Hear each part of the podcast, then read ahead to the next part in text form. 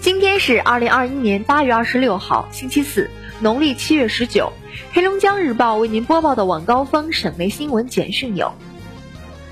二十五号，中国石油发布消息，大庆油田新增石油预测地质储量十二点六八亿吨，大庆古龙页岩油将成为大庆百年油田建设的重要战略资源。今天，在古页油瓶一号试验井组现场，记者看到。这里的试油试采作业区划分规整，铺设两旁红色外体的井口在阳光下格外显眼。据悉，通过试验区建设，探索配套的钻井、压裂、采油、地面工程技术，构建以项目化管理、市场化运行、平台化布景、工厂化作业、智能化管控、低碳化发展为核心的页岩油全生命周期管理系。二十五号，哈尔滨市疾病预防控制中心发布疫情防控提醒，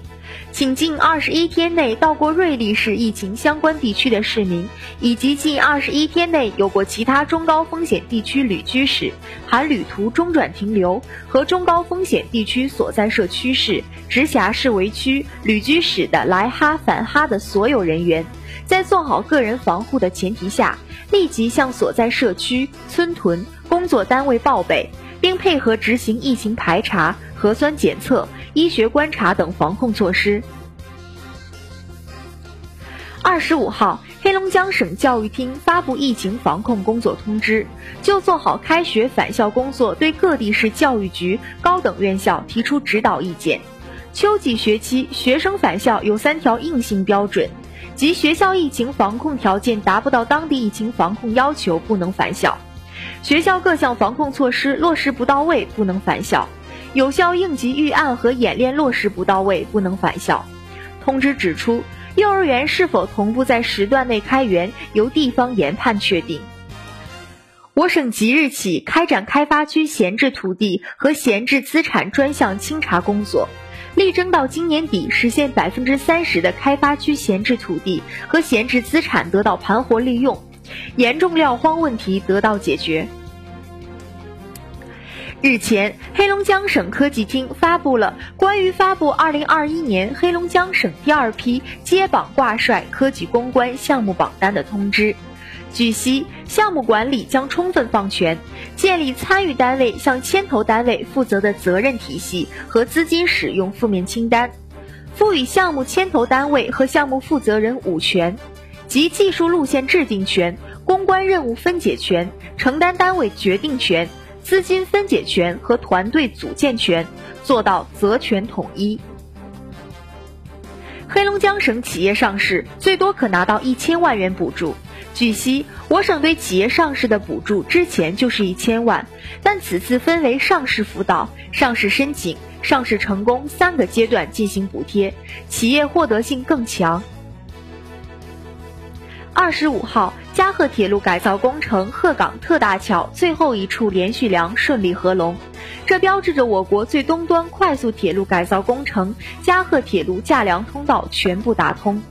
嘉贺铁路设计速度为二百公里每小时，计划于二零二二年下半年建成通车。届时，鹤岗至佳木斯从现在的一小时四十分缩短为三十六分钟。鹤岗到哈尔滨将从十个小时缩短为三个小时。今天，二零二一年上半年全国大学英语四六级考试成绩正式发布，查询方式有两种：登录中国教育考试网或搜索中国教育考试网小程序。自本次考试起，将提供电子成绩报告单，小语种科目为证书。哈尔滨市东方大街工程项目计划工期为二零二一年九月二十号至二零二二年九月二十号，施工建设地点横跨南岗区和道里区，起点发展大道，终点武威路。东方大街紧邻正处于建设中的地铁三号线二期和哈尔滨西客运站，新道路的修建可有效缓解出行高峰期所带来的交通拥堵现象。九月一号起，哈尔滨机场将开通哈尔滨至抚远航线，每周一、三、五日执行四班，具体时间为：十三时从哈尔滨起飞，十四时二十分到达抚远。同时有另一架飞机执行福远至哈尔滨航线，十四时十分从福远起飞，十五时三十分到达哈尔滨。这是世界最强王者间的较量，这是乒乓球最高难度赛事。二十四号，中国乒乓球协会官网公布了第十四届全国运动会乒乓球项目决赛阶段的运动员参赛名单，代表国乒出征东京奥运的众将悉数在列。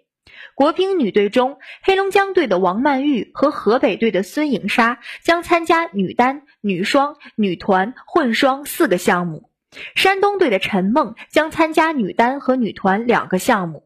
广东队的刘诗雯参加女单、女团和混双三个项目。第十四届全运会开幕式将于九月十五号举行，闭幕式将在九月二十七号进行。去阿富汗工作年入二百二十万，假的。二十四号，一则招聘信息在网络上疯传，其中称中交第四公路工程局二零二一阿富汗战后重建项目对外招聘重要岗位，年薪均超过二百万。当天，中交四公局称以上均为虚假诈骗信息，请社会各级人士切勿上当受骗。黑龙江日报为您播报的晚高峰省内新闻简讯就是这些。更多新闻内容，请关注龙头新闻客户端收听收看。我是实习主播王佳田，感谢您的收听。